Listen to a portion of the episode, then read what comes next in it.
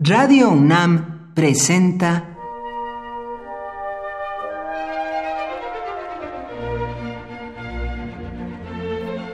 Cuaderno de los Espíritus y de las Pinturas por Otto Cázares.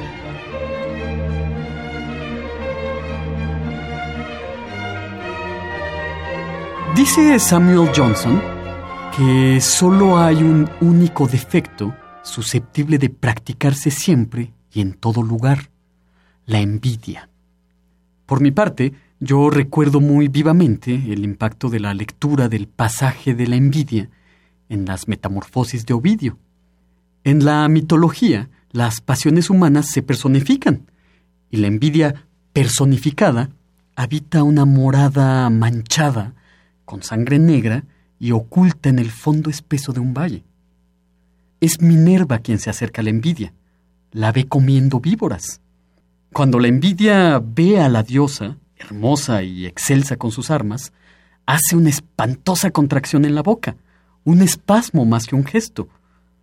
La mirada de la envidia nunca es directa, siempre es oblicua. La mirada de la envidia es ladeada. Tiene el pecho verde por la hiel y solo conoce la sonrisa amarga que le produce la vista de los padecimientos ajenos. En vez de hablar, masculla palabras entrecortadas. En vez de hablar, murmura. La envidia no duerme nunca porque está al tanto de los demás y en eso se consume y se consume, y ese es su suplicio. Terrorífico es el retrato de la envidia según Ovidio, pero sobrecogedora también, y no menos monstruosa, aunque no se aluda a rasgos fantásticos, es la representación de la envidia o los celos que aparece en la pintura de Añolo Broncino, Alegoría del Amor. Ahí vemos a un hombre de ojos brutales tomándose la cabeza y pegando un alarido sordo y desgarrador. Y es que la envidia es una de las pasiones más corrosivas que pueden invadir a los seres humanos. La envidia existe en todos los ámbitos posibles de la existencia. Aquel que la siente piensa no sentirla.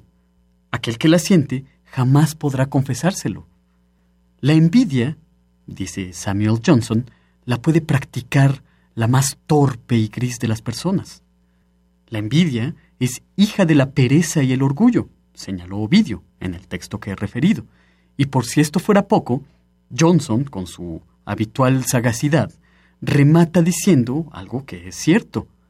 La envidia actúa protegida por la estupidez y encubierta por la cobardía.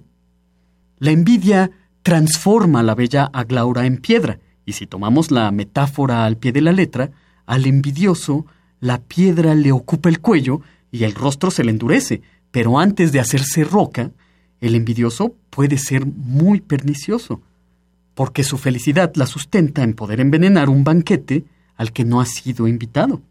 Por eso Johnson llega incluso a decir que la envidia es el mal en estado puro. Muerde con fuerza el corazón de los seres humanos, dejando a su paso todo maltrecho y necesita, como casi todo lo bajo, de muy poco esfuerzo para poder prodigarse. Por hoy, Otto Cázares cierra el cuaderno de los espíritus y de las pinturas.